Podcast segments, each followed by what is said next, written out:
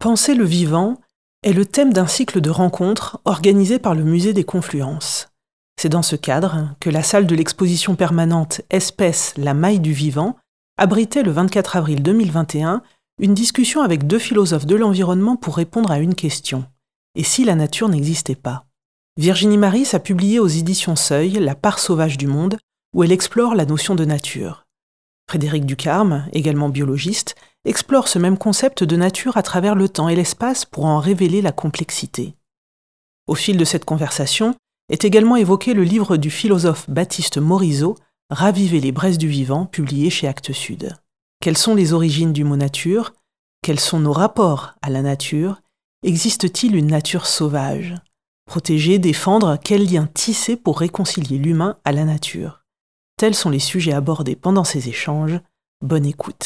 Musée des confluences.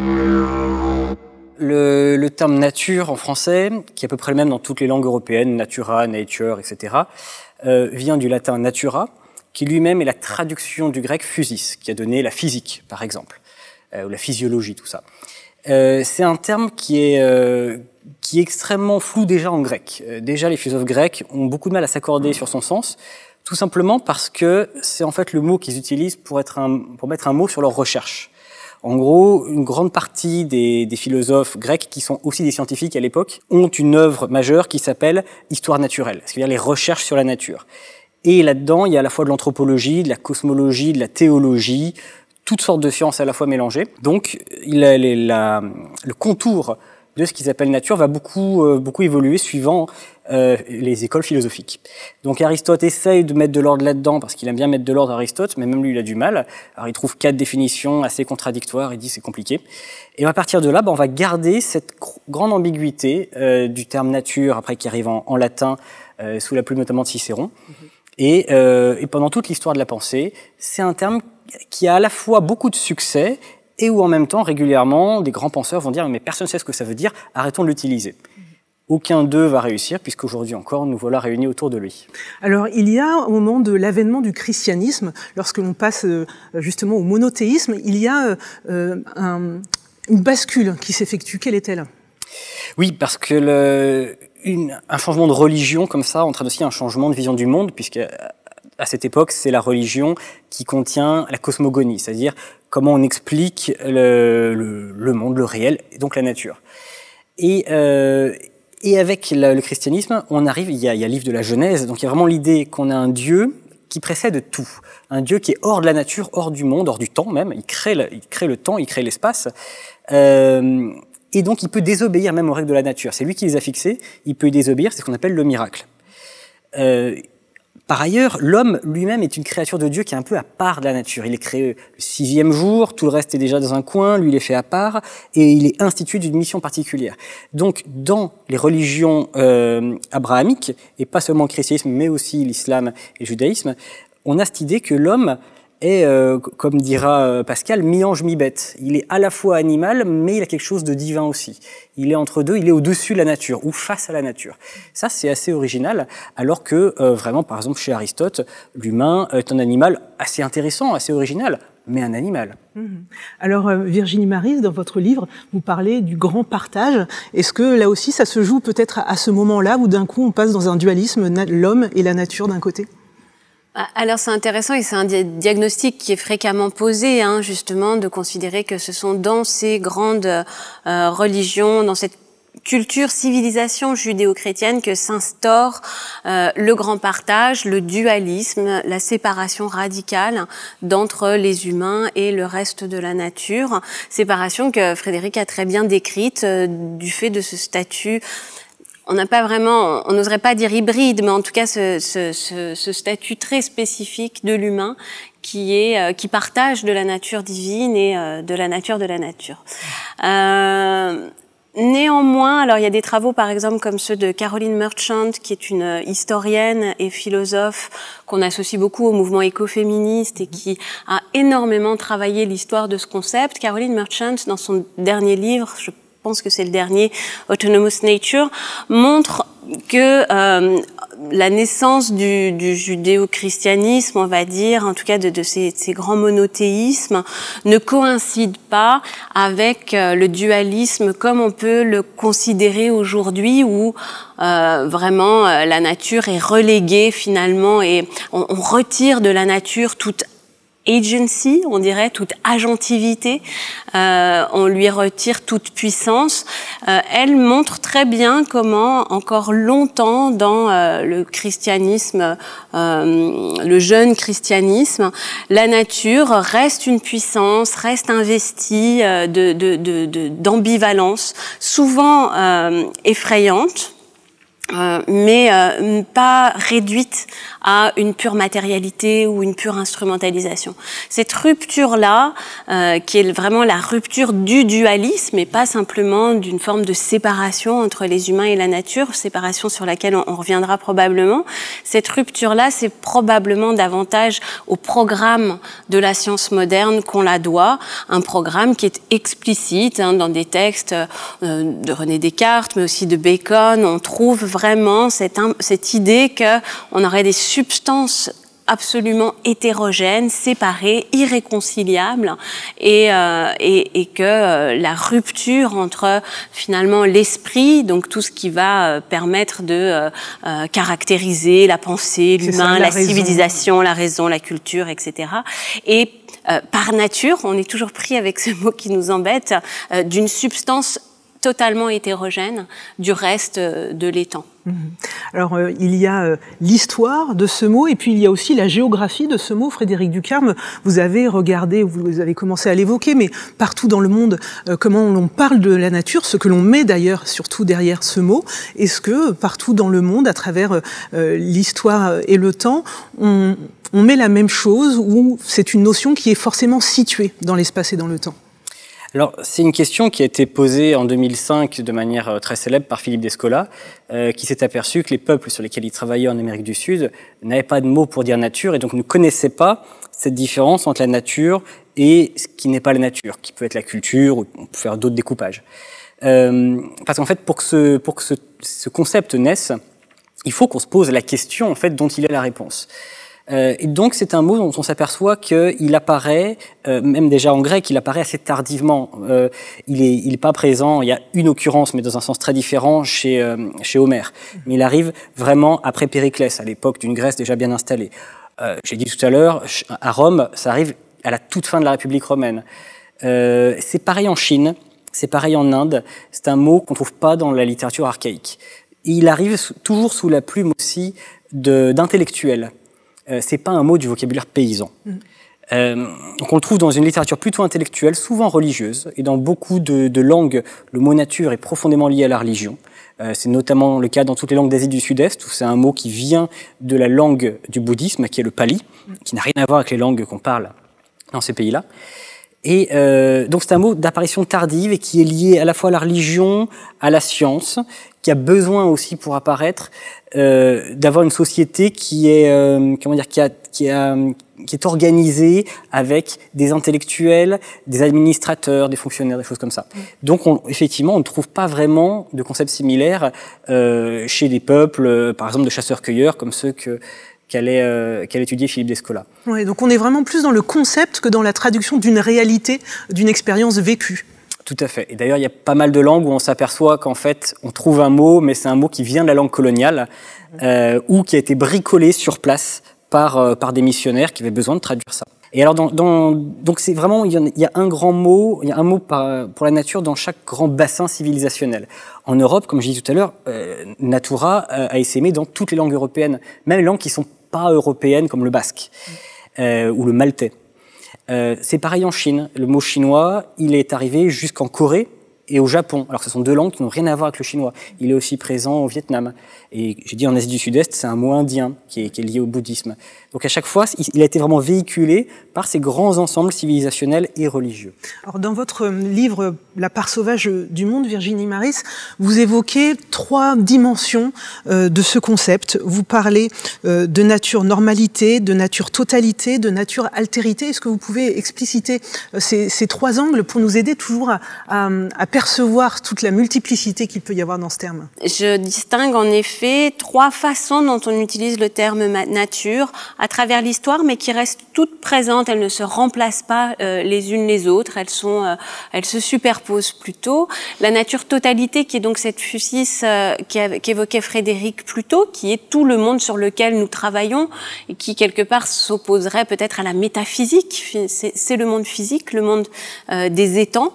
Euh, la nature euh, normalité qu'on voit ressurgir, par exemple, quand on dit que telle ou telle chose est naturelle, pas naturelle, et qui est une forme de, euh, donc je parle de nature normalité, on va dire, euh, c'est une façon soit parce que statistiquement il est souvent le cas que, alors on va considérer que ça relève de la nature, que c'est naturel, soit parce que moralement, éthiquement, politiquement, on pense qu'une chose est bonne, que c'est son bon fonctionnement, qu'elle qu'elle se produit dans le bon ordre des choses, alors elle se produit dans l'ordre naturel.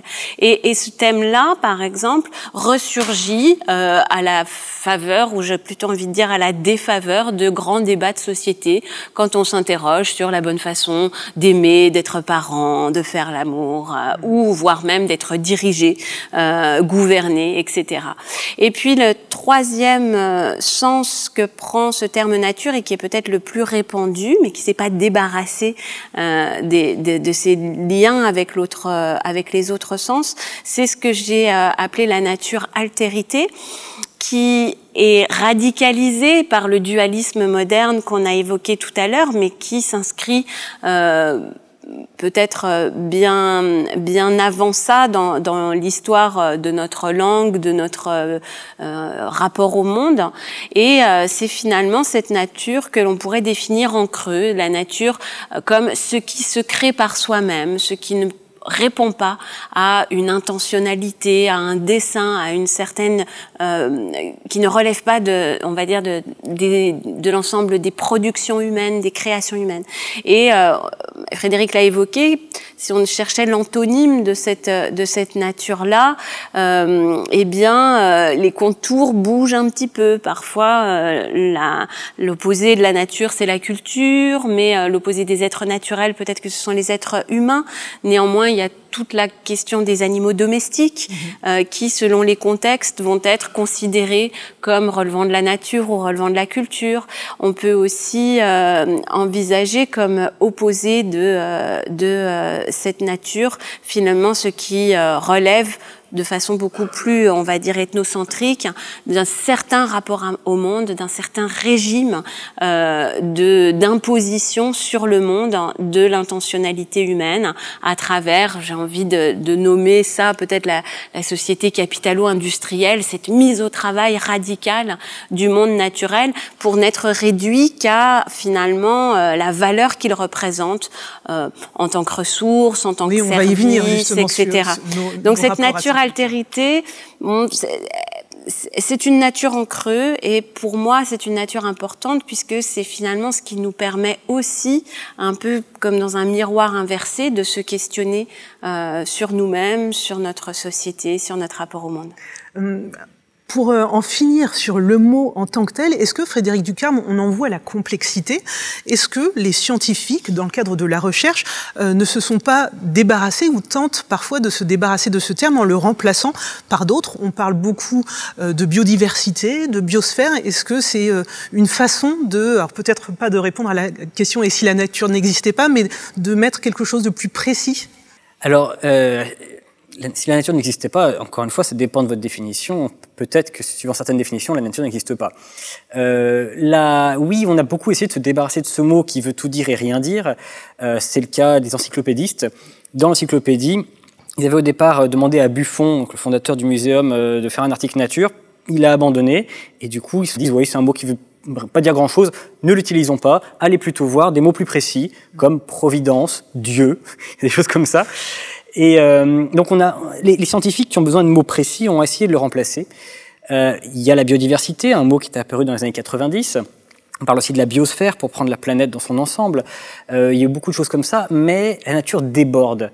Euh, la nature n'arrive pas à se résumer, à se, à se limiter à tous ces hyponymes, tous ces mots de remplacement euh, qui essayent de le remplacer, mais, mais qui, qui ne la totalise pas. Et c'est pour ça qu'on se débarrasse jamais de ce mot, parce qu'il veut dire infiniment plus que la biodiversité. Et donc chaque discipline, hein, la biodiversité c'est la nature des biologistes, des écologues, chaque discipline essaye de réinventer sa propre nature, mais il reste ce mot nature qui est celui qui, qui rassemble tout le monde. Et c'est pour ça qu'il est éminemment politique, comme vient déjà de le, souligner Virginie, parce que c'est un mot qui appartient au peuple. C'est pas un terme technique. Mmh. Et ça, c'est important. Alors, euh, Baptiste Morisot peut-être nous dirait, s'il avait pu être là, qu'il euh, choisit dans son livre Raviver les, les braises du vivant le, terme vivant, justement, pour remettre en lien, y compris l'humain, dans ce, dans ce buisson euh, du vivant. Musée des confluences. On a commencé à, évoquer les, rapports de domination. Vous écrivez, euh, Virginie Maris, penser la valeur de la nature, c'est en même temps penser la restriction de la liberté humaine et les confins de notre empire. Euh, je veux pas tout d'abord que, que l'on explore l'enjeu de restriction de la liberté humaine, mais plutôt la notion d'empire. Le choix de ce mot, ça dit quoi de notre rapport à la nature en tant qu'environnement? Alors peut-être pour vous répondre, il faudrait euh, que j'explique un petit peu ce qui m'a donné envie de d'écrire euh, ce livre qui contient cette phrase, euh, qui euh, bah, que je n'aurais euh, probablement, enfin, j'aurais même pas pensé à écrire quelque chose comme ça il y a il y a 50 ans ou il y a 100 ans. J'ai besoin de le redire souvent parce que en, bon, rapidement une des thèse que je défends dans ce livre, c'est que nous avons besoin euh, de nous auto-limiter, de nous restreindre. Nous avons besoin notamment de préserver euh, des lieux dans lesquels euh, les dynamiques naturelles soient les dynamiques principales. Et, et, et, cette justification, elle, enfin, la justification de, de, de, de ce, de, cette proposition, c'est que ces lieux-là disparaissent. En fait, c'est une peau de chagrin. Il y a une colonisation euh, par la technique humaine de l'ensemble des D'où territoires. D'où le mot empire, euh, qui, euh, qui atteint euh, presque la limite. C'est-à-dire aujourd'hui, s'il n'y a pas de défense active, volontaire de certains territoires, nous serons bientôt sous l'empire complet, non pas de l'humain Homo sapiens en tant qu'espèce, mais d'une certaine partie de cette humanité euh, hyper technologisée, euh, euh, avec un rapport très extractiviste, très productiviste au monde, etc. Donc, se limiter, euh, d'abord, c'est pas parce que en soi, fondamentalement, tout ce qui est indemne d'influence humaine serait meilleur que ce qui, ce qui ne l'est pas. c'est plutôt parce que, ne serait-ce que pour préserver de la diversité, des options, de la surprise dans le monde, il me semble que nous sommes vraiment dans les, dernières décennies peut-être, les dernières années, pour mettre un frein à, cette, euh, à, ce grignotage, et plus qu'un grignotage, à cette absorption euh, de la nature euh, par la technique humaine. Alors vous avez évoqué le, terme de, rapport d'extractivisme. Euh, on est là dans le champ lexical de, la domination. Est-ce que c'est ça qui caractérise cet empire, c'est d'être foncièrement dans une logique de domination euh, par l'homme de la nature, où qu'elle soit? C'est peut-être pour ça qu'aujourd'hui, j'aurais davantage envie de nommer explicitement le capitalisme, chose que je fais peut-être euh, seulement à demi-mot euh, au moment où j'écris ce livre, parce que vraiment la question de euh, l'accumulation, l'aliénation et l'accumulation est au centre du problème.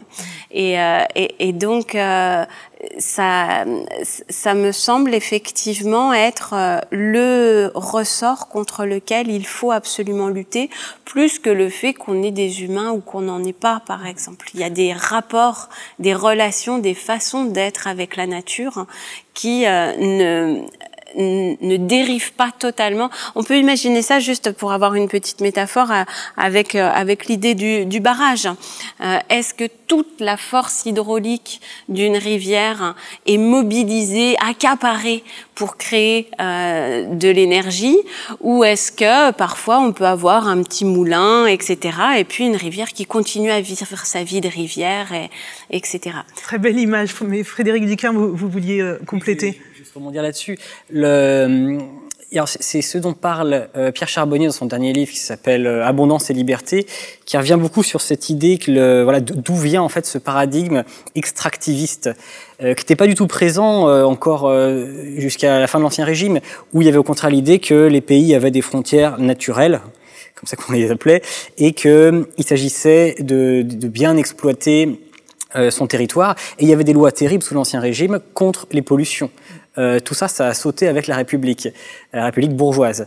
Euh, le, et c'est lié à vraiment l'histoire donc de la colonisation. C'est vraiment l'histoire de l'Amérique, je pense, qui résume tout ça. C'est-à-dire que l'Amérique, c'était ce pays merveilleux, c'était gigantesque. Il y avait des terres à l'infini qui n'appartenaient à personne, disait-on. Euh, et donc tous les misérables euh, d'Europe, on a vidé tous les, on a, toute la Bretagne a été vidée dans l'océan Indien, l'Angleterre a vidé l'Irlande en Amérique, et, mais c'est tous des, gens qui étaient, euh, qui, qui n'avaient rien, qui mouraient de faim, et à qui on donnait comme ça des terres à l'infini. Et il y a vraiment eu cette idée au XVIIIe, XIXe siècle que le monde était infini et qu'il y en avait pour tout le monde. Et la grande crise intellectuelle de l'histoire américaine, c'est dans les années 1890 quand bah, ça y est, en fait, tout appartient à quelqu'un.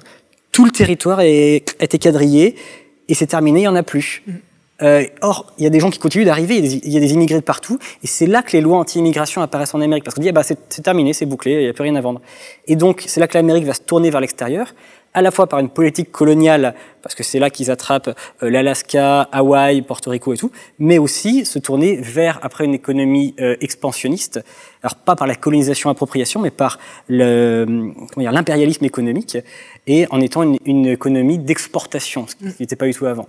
Et c'est ce qui est arrivé après à toute la planète. Et aujourd'hui, c'est pareil. Bah oui, la planète, là, euh, elle est plus infinie. Il n'y en a plus pour tout le monde. Et d'ailleurs, Baptiste Morisot, dans, son livre, montre comment ce rapport d'utilité à, à, la nature a dévalué, en fait.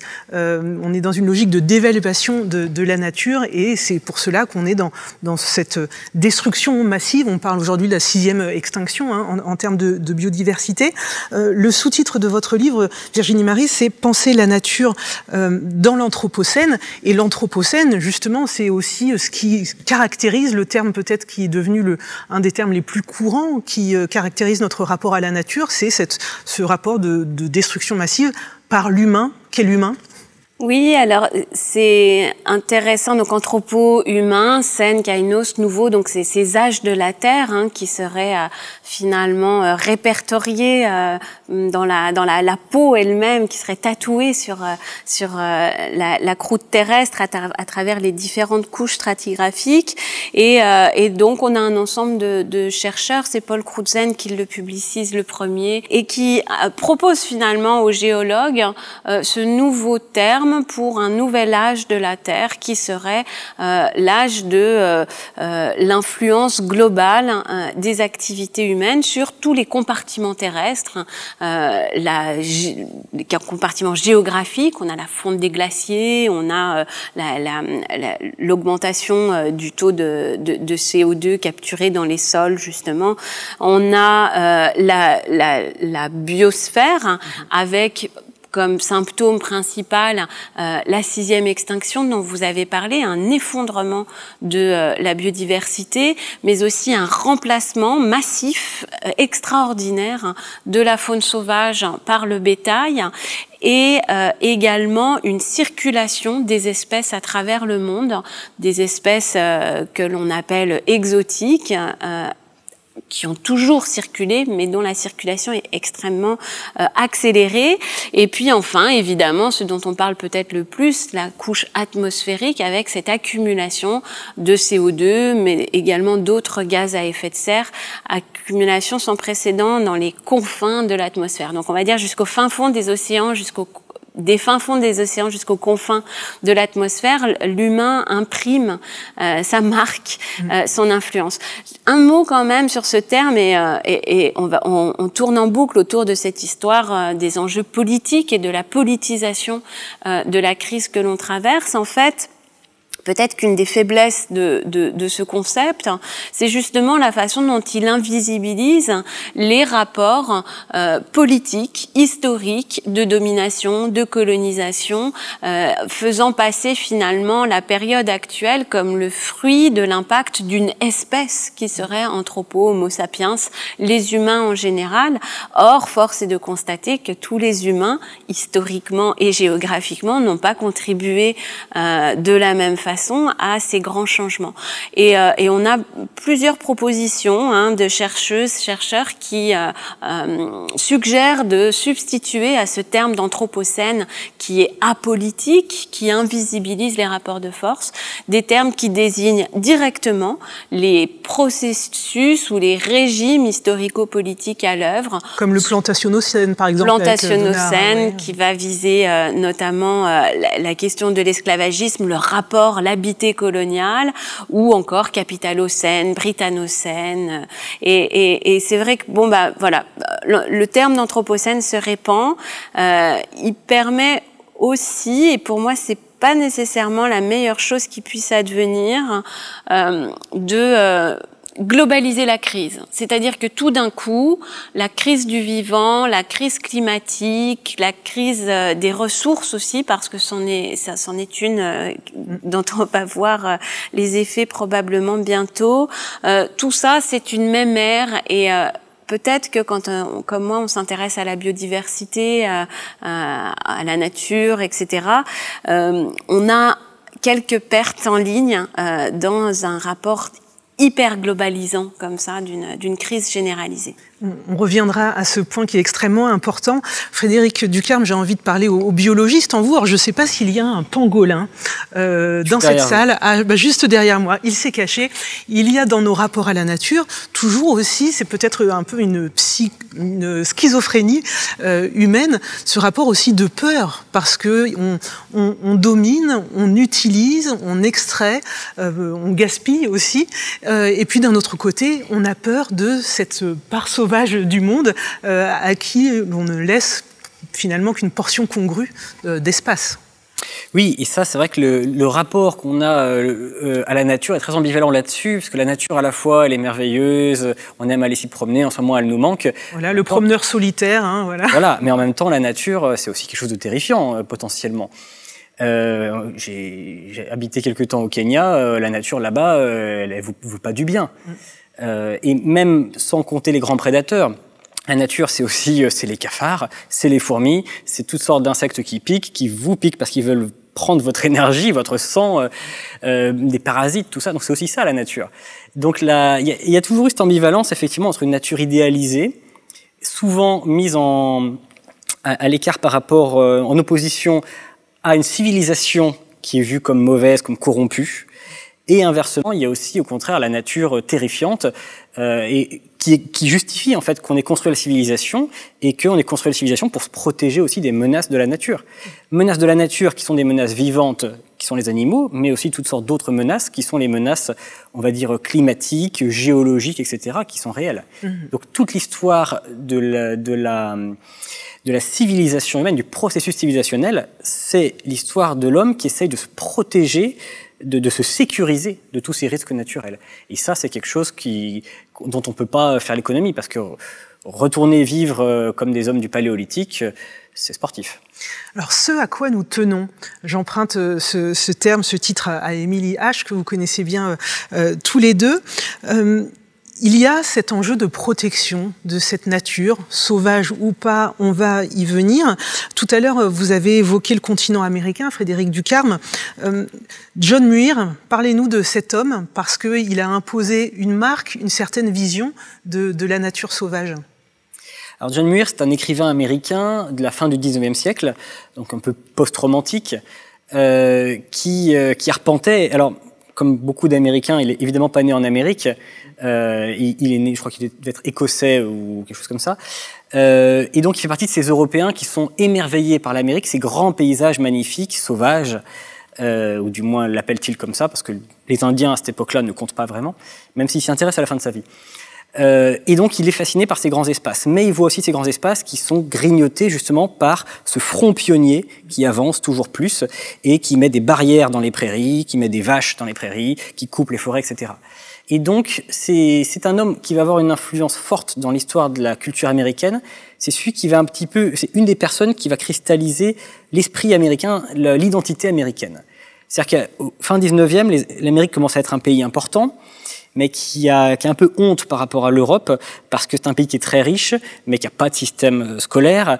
Donc ils sont vus comme des imbéciles par les Européens. Quand ils vont, il y a vraiment cette image dans l'art européen de l'époque, l'Américain à Paris, c'est toujours quelqu'un de très riche, mais de ridicule qui se fait plumer. Mhm. Euh, dans les opérettes, c'est un classique. Et, le, et donc les Américains ont besoin de se créer une culture, une identité mais ils n'ont pas cette histoire culturelle que les Européens à l'époque, c'est l'époque de, de, de, Victor Hugo qui écrit Notre-Dame de Paris, mille ans d'histoire. Mhm. Les Américains, ils ont à peine 100 ans d'histoire. Et John Muir veut leur dire, ouais, mais c'est pas grave. On a des, on a des monuments. On a un patrimoine, mais notre patrimoine à nous, il est naturel. Et il n'a pas été créé par nos ancêtres, il a été créé par Dieu. C'est vachement mieux. Ouais, c'est la classe. Parce que, allez, pour John Muir, la Terre a 6000 ans, donc c'est pratique. Mm. Et donc, il va, c'est lui qui va créer le système des parcs nationaux, où tous les grands espaces euh, magnifiques, et c'est vraiment des paysages qui, que protège Don Muir, et pas des espèces. Il n'y a pas du tout une approche biologique, c'est une approche artistique. Donc tous les beaux espaces, donc euh, la Monument Valley, euh, Yellowstone, euh, Sequoia, etc., vont être protégés par des parcs nationaux qui protègent finalement bah, le patrimoine culturel américain, qui est le patrimoine des pionniers. Donc pour eux aussi, l'idée de glorifier un passé mythologique mythifié, comme pour nous, quand nous avec nos ruines romaines, pour eux, ça va être ces espaces des pionniers qu'on va dont on va garder quelques traces comme ça en marge de tout ce qui est complètement euh, soumis à l'exploitation et où les Américains viennent en pèlerinage se, se, réimaginer cet imaginaire du pionnier. Et c'est un classique. Aujourd'hui encore, beaucoup d'Américains pratiquent ça. On prend une semaine de vacances et on va traverser euh, à pied euh, les montagnes rocheuses en se faisant pousser la barbe. Etc. Voilà, on pense au film Into the Wild, c'est qui représente exactement cela. et donc on, on, trace euh, une frontière entre une nature sauvage à contempler ces paysages et puis celles qu'on exploite d'un autre côté. Pour vous, Virginie Maris, vous le dites dans le livre, vous êtes contre l'habitation totale, donc préserver la part sauvage du monde, c'est ça, c'est tracer ces frontières, on exploite d'un côté et puis euh, on libère ou on préserve de l'autre? Alors évidemment, euh, si euh, le fait de préserver quelque part euh, donne euh, un blanc-seing pour se comporter n'importe comment euh, en dehors des aires protégées, je ne peux pas m'en satisfaire. et donc, on voit comment la défense, par exemple, d'aires protégées doit absolument s'articuler, et c'est ce qu'elle a probablement failli à faire jusqu'à présent, s'articuler également à une défense euh, d'une euh, voilà d'une transition euh, sur euh, l'agroécologie, enfin sur les façons à la fois de concevoir les villes, de concevoir l'agriculture et de concevoir, on va dire plus généralement, euh, la circulation intense des, des, des, individus et des marchandises à travers la planète. Si l'air protégé n'est qu'une sorte de voilà de petit îlot qui justifie euh, le saccage euh, extérieur, alors c'est insatisfaisant. Néanmoins, cela dit, il me semble effectivement que penser encore en termes de euh, préservation, sanctuarisation, protection, ça permet de répondre à un problème qui a été évoqué, qui est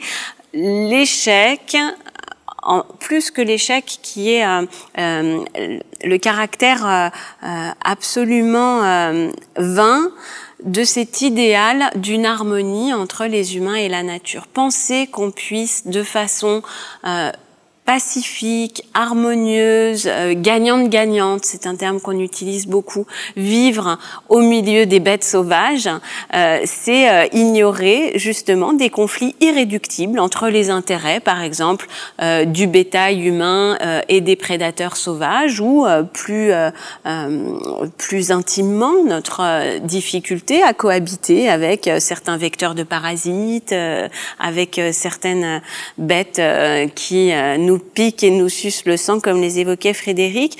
Donc, l'idée de l'habitation totale, quand bien même elle tente de se faire dans une dynamique gagnante-gagnante, harmonieuse, etc., à mon avis, euh, condamne finalement tous nos adversaires irréductibles à disparaître ou alors à se domestiquer finalement, à adopter des comportements qui deviennent compatibles avec nos intérêts, ce qui me semble pas souhaitable. C'est pas la seule raison de préserver des aires euh, peu influencé par les activités humaines, mais pour moi, c'en est une suffisante. Donc, premièrement, non, l'existence d'aires protégées ne devrait pas servir de licence mhm. à se comporter n'importe comment à, à l'extérieur.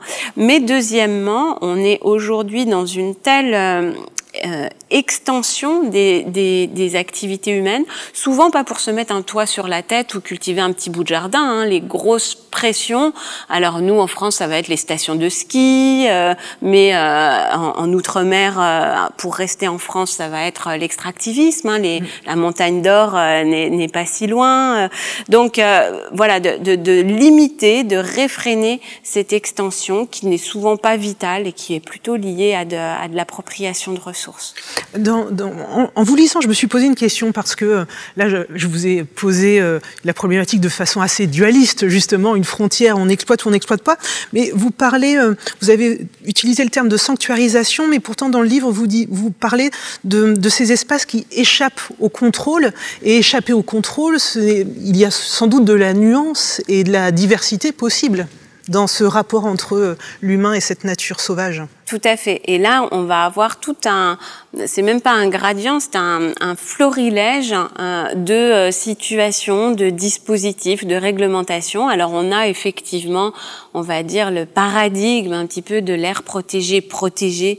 Ça va être euh, le cœur de parc national je dis en passant que dans ces cœurs de parcs nationaux, on continue tout de même à euh, élever, euh, en général, élever euh, du, mouton. Enfin voilà, c'est pas c'est pas des, des, parcs où il n'y a aucune activité humaine. Mais en tout cas, il y en a beaucoup moins. Elles sont très réglementées. C'est souvent des surfaces assez importantes. Et puis il y a plein d'autres choses. Il y a le petit le petit lopin de terre qui part en friche parce que il est délaissé, une friche agricole, une friche forestière qui euh, finalement euh, reprend une dynamique naturelle. Il y a aussi des, des espaces qui sont plus clairement identifiés comme des espaces de cohabitation euh, harmonieuse, parce que c'est possible tout de même. Donc euh, voilà, moi ce qui m'intéresse dans cette nature sauvage, c'est pas nécessairement, à l'instar euh, des grands parcs américains, de ne la situer que dans des espaces magnifiques. D'autant plus aux États-Unis, qui sont, ce sont pas forcément les espaces en termes de biodiversité les plus intéressants. Voilà, Frédéric pourra en reparler. et, et donc ils sont pas pour moi euh, inutiles, inintéressants, mais en tout cas ils ne, capturent pas tout ce qui peut y avoir de, euh, stimulant et d'intéressant dans ce dans, dans cette façon de ménager de l'espace et du temps pour euh, des processus qui nous échappent totalement. Alors Frédéric Ducarme, dans, un récent article euh, que vous avez écrit, il était en anglais, j'espère que ma traduction ne sera pas trop mauvaise, vous écrivez il faut euh, une meilleure compréhension des visions locales de la nature. Cette meilleure compréhension est nécessaire pour protéger la nature. Alors peut-être que Baptiste Morisot parlerait plutôt de, de, défense de la nature, mais vous vous positionnez pour un ancrage local finalement de la notion de nature pour qu'on arrive à déterminer le gradient qui adapté à l'espace et au temps précis. Oui, parce que, comme on disait tout à l'heure, il y a énormément de, il y a, presque autant de définitions de la nature que, nous sommes d'individus. Ma vision de la nature à moi est pas la même que vous.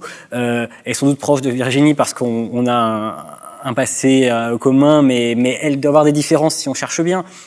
Et donc, le, alors que là, nous sommes tous trois dans cette pièce, mais si on va euh, dans d'autres pays, évidemment, les visions de la nature qui vont être présentes euh, vont être encore plus, encore plus différentes.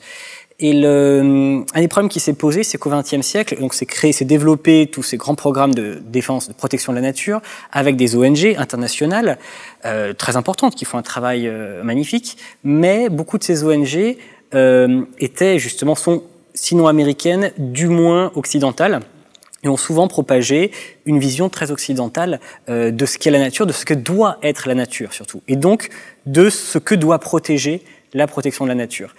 Et donc ce qui s'est imposé dans beaucoup de pays, bon, y a, on, est sorti de ça maintenant depuis un moment, mais ça a été à une époque vraiment lié du parc safari à l'africaine. Ce qui était en fait les anciennes réserves de chasse de l'époque coloniale et qui sont devenues après bah, des réserves de chasse privées. Aujourd'hui, Il y en a plus beaucoup, on peut chasser, mais quand même encore pas mal. Et, euh, et donc on a créé un peu ça dans tous les pays. Et souvent en euh, bousculant les populations locales, par contre, dans l'idée que la nature, c'est l'endroit où il n'y a pas d'hommes. Et quand vous expliquez ça à des Indiens, un, continent qui est, qui est peuplé depuis plusieurs dizaines de milliers d'années, euh, voire centaines, si on compte les autres euh, hommes euh, préhistoriques, euh, où il y a toujours eu des humains en fait, comme en France. Euh, c'est une question qui est un petit peu absurde. Au contraire, l'histoire de, de, de, cette culture s'est construite ben, dans, dans ce, ce va-et-vient entre les humains et la nature avec un respect mutuel. Et donc, euh, il y a des voix qui se sont élevées dans, euh, dans ces pays non occidentaux pour dire, bah, attendez, on a peut-être voix au chapitre, peut-être que notre vision de la nature n'est pas la même que vous. Et donc ça, euh, c'est un mouvement qui était très important là, dans les 20 dernières années, la réappropriation de la nature. Et surtout par des communautés locales. Alors même en Amérique maintenant, parce que maintenant il y a des réserves indiennes, qui sont des réserves naturelles, euh, où on protège la nature, mais c'est les Indiens qui sont en charge de cette protection. Alors qu'avant, il y avait les réserves indiennes, où ils étaient parqués, souvent avec une école, une église, etc., et les réserves naturelles. Et là, on commence justement à se dire, ben, tiens, peut-être qu'on peut confier la gestion à des peuples qui connaissent le lieu et qui ont appris pendant des millénaires à euh, vivre en équilibre euh, avec cette nature. C'est toujours très compliqué. Cet équilibre, justement, il est très, euh, il est très difficile à, à, définir et à maintenir, mais, euh, mais ça permet quand même d'avoir une, une nature un peu plus diversifiée. Musée des confluences. Euh, Virginie Marise, dans votre livre, vous parlez de, de réensauvagement, justement. Euh, c'est quoi les sources du réensauvagement du monde? Vous parlez même, on peut partir de nos villes, de nos campagnes. Quelles sont ces sources? Ouais, bah, si, si, vous, vous vouliez réagir Rebecca, aussi. Rebecca, ouais, j'aurais bien fait d'abord un petit, un petit pas en arrière sur ce qui vient d'être dit pour, pour euh, compléter aussi, parce que bon, il y a une charge très forte, euh, très vindicative sur le colonialisme vert euh, qui est porté de, déjà depuis les années 80 hein, par des penseurs indiens, mais qui est aussi réapproprié. Là, il y a Guillaume Blanc qui a sorti un, un livre assez euh, assez vindicatif sur ce colonialisme vert, et c'est à, tout à fait à raison qu'il faut produire une critique et une autocritique de la façon dont certaines ONG internationales euh, environnementalistes ont effectivement exporté euh, des modèles et des idées de la nature euh, à l'échelle, enfin à l'extérieur de des cultures et des, et des, visions du monde dans lesquelles elles étaient appropriées. Mais je veux simplement, c'est simplement dans cette salle qui me qui me donne envie de le mentionner. la plupart des espèces, enfin pas des espèces, mais la plupart des des individus naturalisés qui nous entourent n'existeraient plus vivant à la surface de la planète s'il n'avait été l'objet de programmes de protection, notamment portés par ces ONG. Pourquoi? Parce qu'en même temps que euh, de façon absolument euh, violente, inadmissible, euh, s'exporte cette idée de nature, il faut bien voir qu'en face s'exportent aussi euh, des industries minières. Là, par exemple, sur le braconnage, quand on voit aujourd'hui, par exemple, le marché de l'ivoire, qui sont, qui achètent de l'ivoire, comment est-ce qu'il est euh, trouver avec les moyens des satellites. Des... Donc il ne faut pas non plus idéaliser euh, des bergers peuls contre euh, des méchantes ONG environnementales. On est dans un monde, euh, en tout cas où il y a au moins trois pôles, qui est effectivement des bergers peuls, des ONG environnementales et surtout euh, une intensification des moyens mis en œuvre pour euh, euh, s'accaparer le monde et notamment s'accaparer à peu près toutes ces espèces qui nous entourent. Donc, je veux juste le rappeler parce que parfois c'est vrai qu'on euh, dans, dans, ce souci d'autocritique, on oublie tout de même que euh, en réalité le monde aujourd'hui, sans les programmes de conservation qui ont été mis en place depuis une trentaine d'années, ne comprendrait probablement à l'état naturel, c'est-à-dire en dehors des eaux, euh, plus aucune de ces espèces qui euh, nous font rêver, nous émeuvent et, et surtout qui habitent cette planète depuis des milliards d'années pour certaines, en tout cas euh, pour certaines, et en tout cas des millions d'années, souvent bien plus longtemps que les êtres humains eux-mêmes. Donc les façon, premiers habitants de, de, ces espaces, finalement, euh, euh, étaient presque tous, sont presque tous condamnés si activement on ne les défend pas. Donc il y a bien, euh, finalement, faut sortir d'une approche binaire qui serait protégée ou pas. Euh, D'ailleurs, c'est sans doute intéressant dans son livre, Baptiste Morisot propose de recomposer finalement le, les espaces d'alliance et, dit bien que c'est plutôt mettre d'un côté tous ceux qui sont pour un, maintien des dynamiques euh, du vivant, et de l'autre, d'ailleurs son, son, livre a un vocabulaire très guerrier, et de l'autre cet ennemi commun qui est euh, ce monde vorace, euh, dévastateur. Tout à fait. Et, et, on voit très bien, alors ça se fait contre la défense contre des pipelines, contre la déforestation, on voit très bien comment aujourd'hui la, les alliances entre communautés locales et autochtones d'une part et protection de la nature euh, sont fertiles et, et, et, produisent euh, des fronts, des nouveaux fronts. Euh, donc voilà, c'était juste pour pas qu'on se, qu'on se, qu'on reste enfermé dans cette critique un peu caricaturale mm-hmm. du néocolonialisme vert, qui, auquel il faut être vigilant, mais qui n'est peut-être pas euh, la première menace aujourd'hui, y compris pour euh, les, les, cultures euh, autochtones et locales. Alors très rapidement sur le réensauvagement. Sur le réensauvagement, c'est un terme déjà qui désigne une grande diversité de choses. Parfois, on peut penser au réensauvagement.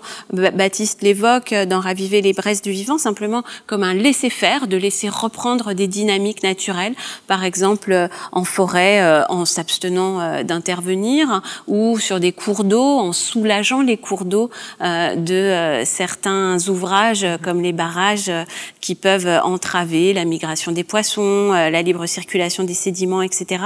Et puis il y a des rensauvagements un peu plus interventionnistes, par exemple avec des réintroductions d'espèces, de ramener par exemple des, des populations importantes d'herbivores pour recréer finalement des dynamiques dont on imagine qu'elles étaient importantes avant le néolithique Aujourd'hui, on pense qu'il euh, n'y a que le, bétail qui peut euh, maintenir euh, des prairies, qui peut ouvrir les milieux.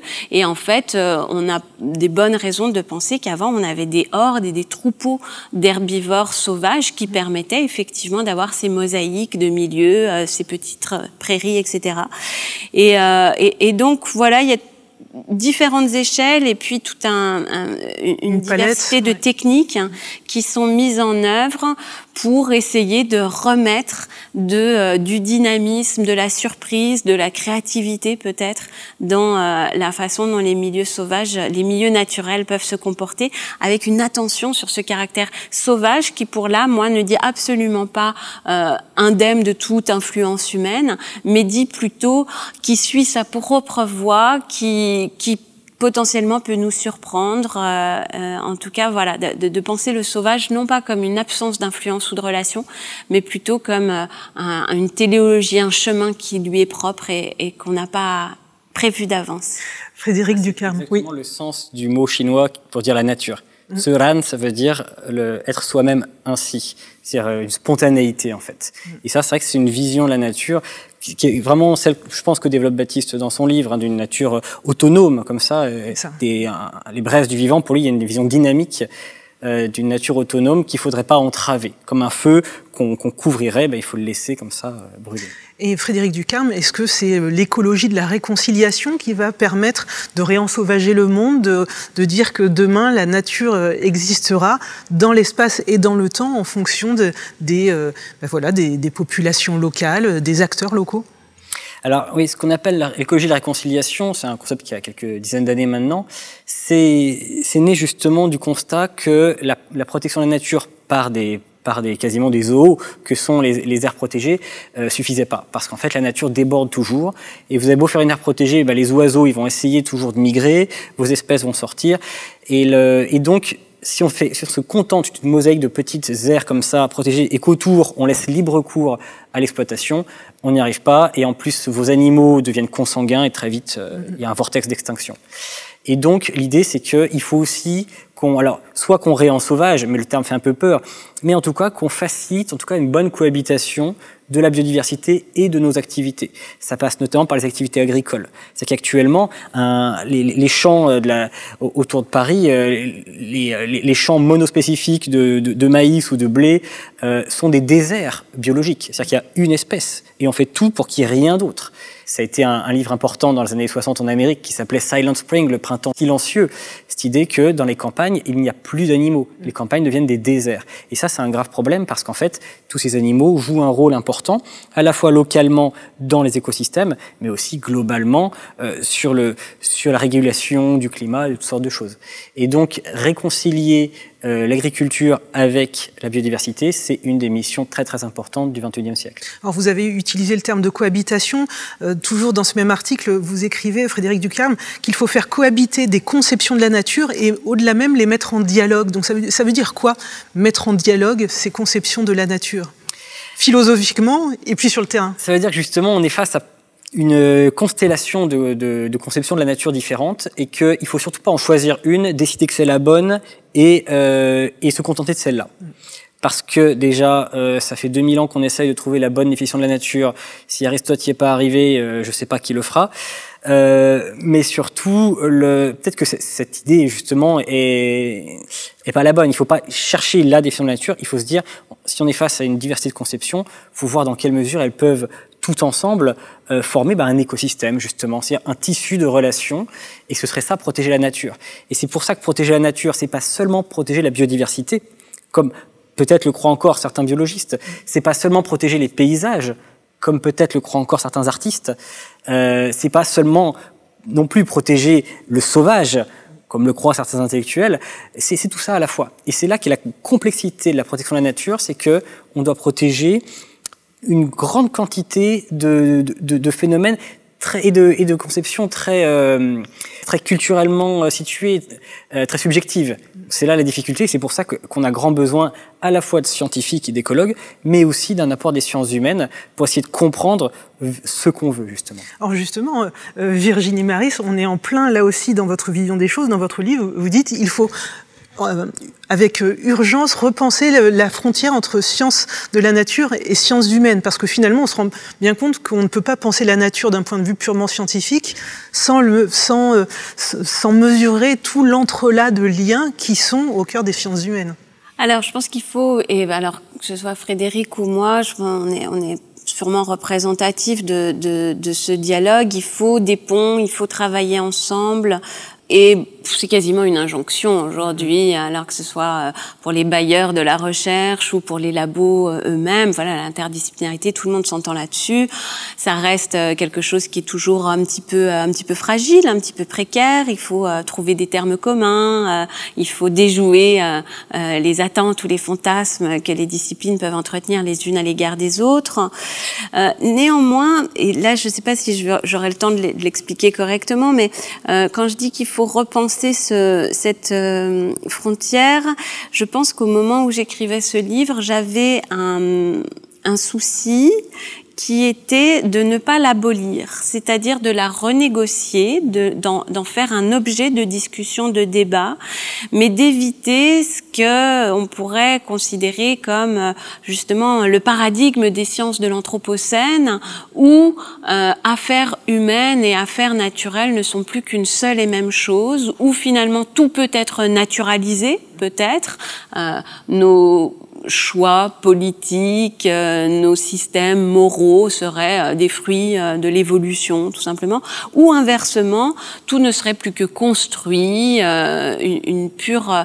Et, et, donc, je pense que j'étais soucieuse, et je le suis encore, de maintenir de maintenir euh, des approches, des traditions, euh, des sujets d'études distincts euh, pour les sciences de la nature et pour les sciences des, des les sciences humaines, enfin les sciences sociales et humaines, à une époque où la tentation de finalement d'absorption totale par les sciences du système, hein, qui arriverait à l'échelle de la planète à nous dire tout aussi bien où sont les molécules de CO2 et où sont les flux de capitaux dans cette espèce de grand tableau de bord de l'anthropologie qui fonctionnerait comme un cockpit d'un vaisseau. Euh, voilà, pour moi, il me semble que de garder de la finesse des sciences du particulier euh, se joue aussi dans euh, cet entretien d'une juste distance entre la façon dont on étudie, on étudie les humains et la façon dont on étudie les autres humains.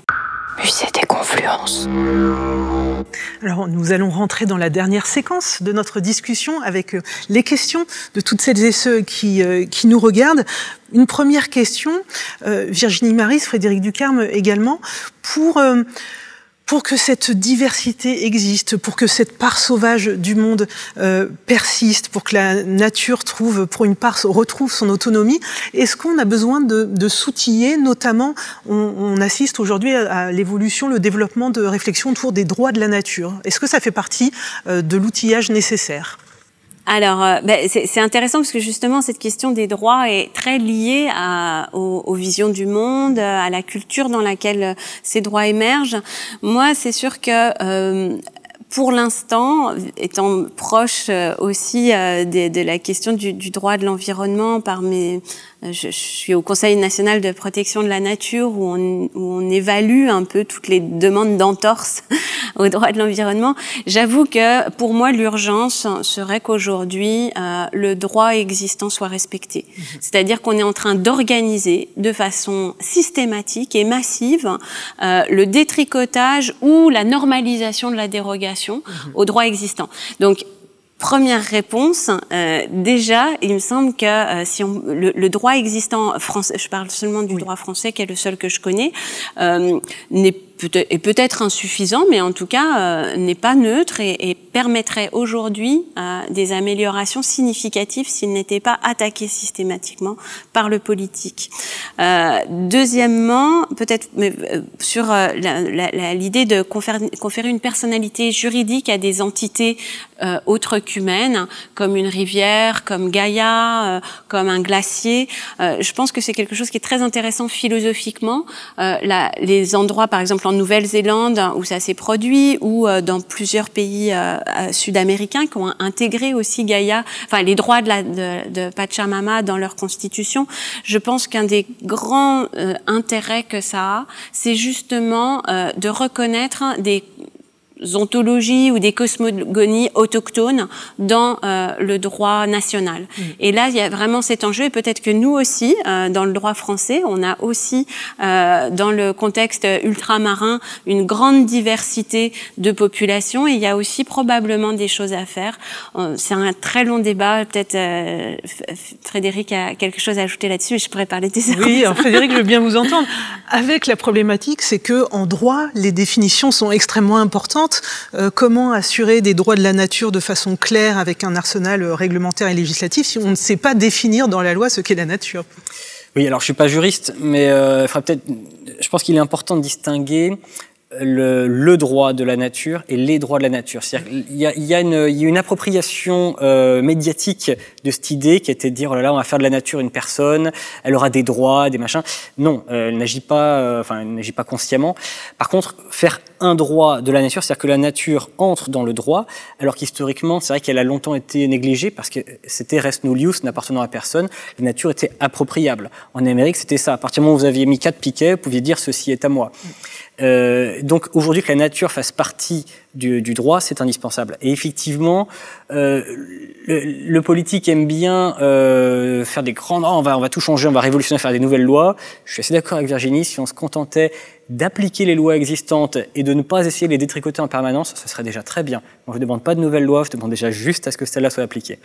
Alors, une question nous arrive. Faut-il repenser nos rapports entre individus avant de repenser notre rapport à la nature? Faut-il le faire avant euh, ou pendant ou, penser nos rapports à la nature ne va-t-il pas inévitablement nous inviter à repenser euh, nos rapports entre individus? En tout cas, il y a quelque chose qui est euh, très intéressant dans, euh, on va dire, la philosophie de l'environnement et dans la critique du rapport de domination et d'exploitation de la nature par les humains qui est la façon dont en fait se jouent de, de, de, manière symétrique des schémas de domination. Euh, des hommes sur les femmes, des Européens sur euh, les autochtones, des humains sur la nature, comment finalement ce registre de séparation, puis euh, enfin, appropriation, puis domination, cette séquence-là se joue à l'identique, ou en tout cas peut se raconter, on peut faire un récit identique euh, de, de ces processus de domination. Et du coup, bah, il me semble que quel que soit le point d'entrée euh, dans cette critique de la domination, que ce soit le point d'entrée féministe, que ce soit le point d'entrée décolonial ou que ce soit le point d'entrée écologiste, euh, il doit y avoir un moment où ces processus de domination, la, la, la similarité de ces processus de domination euh, se, se rencontrent. Autre question. Vous vouliez compléter, Frédéric? Je suis complètement d'accord et je pense que le, la question, en fait, c'est autant de, de manières de s'opposer à, euh, à, un paradigme industriel qui a tendance à euh, traiter l'ensemble du réel comme des ressources appropriables. On parle de ressources humaines, mais voyez, le, entre, entre une usine au Bangladesh, dans les conditions qu'on imagine, et une plantation, de, enfin une, de la déforestation pour planter du palmier à huile en Malaisie, c'est la même chose. Sauf qu'on le fait soit sur des humains, soit sur une forêt. Mais fondamentalement, c'est le même paradigme qui est à l'œuvre, souvent les mêmes personnes et les mêmes capitaux. Et donc, je pense que c'est, il faut lutter contre ce paradigme-là par toutes les voies qui s'offrent à nous. Autre question, une avis sur les mouvements comme Friday for Future et sur l'implication des jeunes aujourd'hui, cela donne de l'espoir? Non, point d'interrogation. Peut-être on peut élargir cette question. Est-ce que la mobilisation pour le climat euh, est une perspective intéressante pour, euh, pour la nature et, et la part sauvage du monde? Frédéric Ducarme. Euh, oui, complètement. C'est très très important que les jeunes soient soient impliqués là-dedans. Euh, j'ai, on a, je pense tous les deux regardé ce qui s'est passé autour de Greta Thunberg, qui hélas s'est fait couper le micro par la Covid. Euh, on a du mal à se dire aujourd'hui qu'il y a encore pas si longtemps, le grand débat médiatique, c'était l'environnement, c'était Greta Thunberg, et ça, ça a été ça les gilets jaunes ont été coupés par la Covid. Mais c'est très important que les jeunes s'en saisissent parce que c'est de leur monde qu'il qui s'agit, et, euh, et surtout, il y a vraiment aussi un espèce de combat du 21e siècle contre le 20e, qui est un peu caricaturé dans l'histoire des boomers, mais de, de, cette génération du XXe siècle qui a été nourrie à ce paradigme industriel avec le culte de la voiture, euh, de la consommation, en gros James Bond comme, comme idéal masculin, mm. Euh, ce qui rejoint aussi toutes les problématiques féministes, mm. évidemment. Et là, on a un 21e siècle bah, qui essaie de sortir de ça parce qu'il s'aperçoit qu'il en souffre, qu'en fait, ce que, ce que eux vivent n'a rien à voir avec ce fantasme-là, ce que promettait la suffisance d'abondance et consommation. L'abondance promettait la liberté et finalement, bah, c'est pas trop ce qui s'est passé. Donc, il faut évidemment que les jeunes se mobilisent pour fournir un nouveau modèle. Après, reste à en faire un projet politique. Oui, d'ailleurs, Baptiste Morisot euh, dit qu'on ne peut pas euh, protéger l'environnement sans penser à un projet global euh, de, de société. Est-ce que vous voulez réagir aussi, Virginie Marie, sur cette question des jeunes et du climat? Non, je, enfin oui, je, je, je m'en réjouis. Vraiment, je m'en réjouis et je trouve que euh, euh, vient s'introduire dans euh, et, et, et, grâce aux mobilisations climat, hein, c'est ce que la, la mobilisation biodiv a pas du tout réussi à faire, vient s'introduire euh, dans la question environnementale euh, un vrai un, un, vrai caractère subversif. il s'agit de mettre à plat euh, le vieux monde. Alors, bon, je vous dis ça en, rigolant, euh, ça, ça se fera pas si facilement, mais en fait, il y a, une telle toxicité des euh, mécanismes de développement euh, de, que il me semble que vraiment cette jeunesse arrive avec avec sa colère, sa créativité d'une façon qui, pour ceux qui, comme moi, euh, depuis 20 euh, ans, bientôt plus, euh, rament à essayer de dire que nous sommes en crise, etc., c'est, c'est réjouissant et en même temps, évidemment, j'aurais tellement aimé que mes filles aient autre chose à faire mm. euh, de, de, leur vie que euh, de, de, des manifs pour le climat. Musée des confluences. Et si la nature n'existait pas Un questionnement vertigineux. L'humain fait partie de la nature, du vivant, alors, à ce et si, préférons peut-être la question du comment. Comment réconcilier les mailles du vivant entre elles? Comment penser un modèle de société qui ne dévore pas le vivant non humain? Comment faire histoire commune? Une histoire commune, c'est aussi celle de l'humain et de l'animal, et c'est le thème d'une deuxième rencontre Penser le vivant du Musée des Confluences avec l'historienne Valérie Chansigo et la sociologue Jocelyne Porcher, à retrouver également en podcast et en vidéo.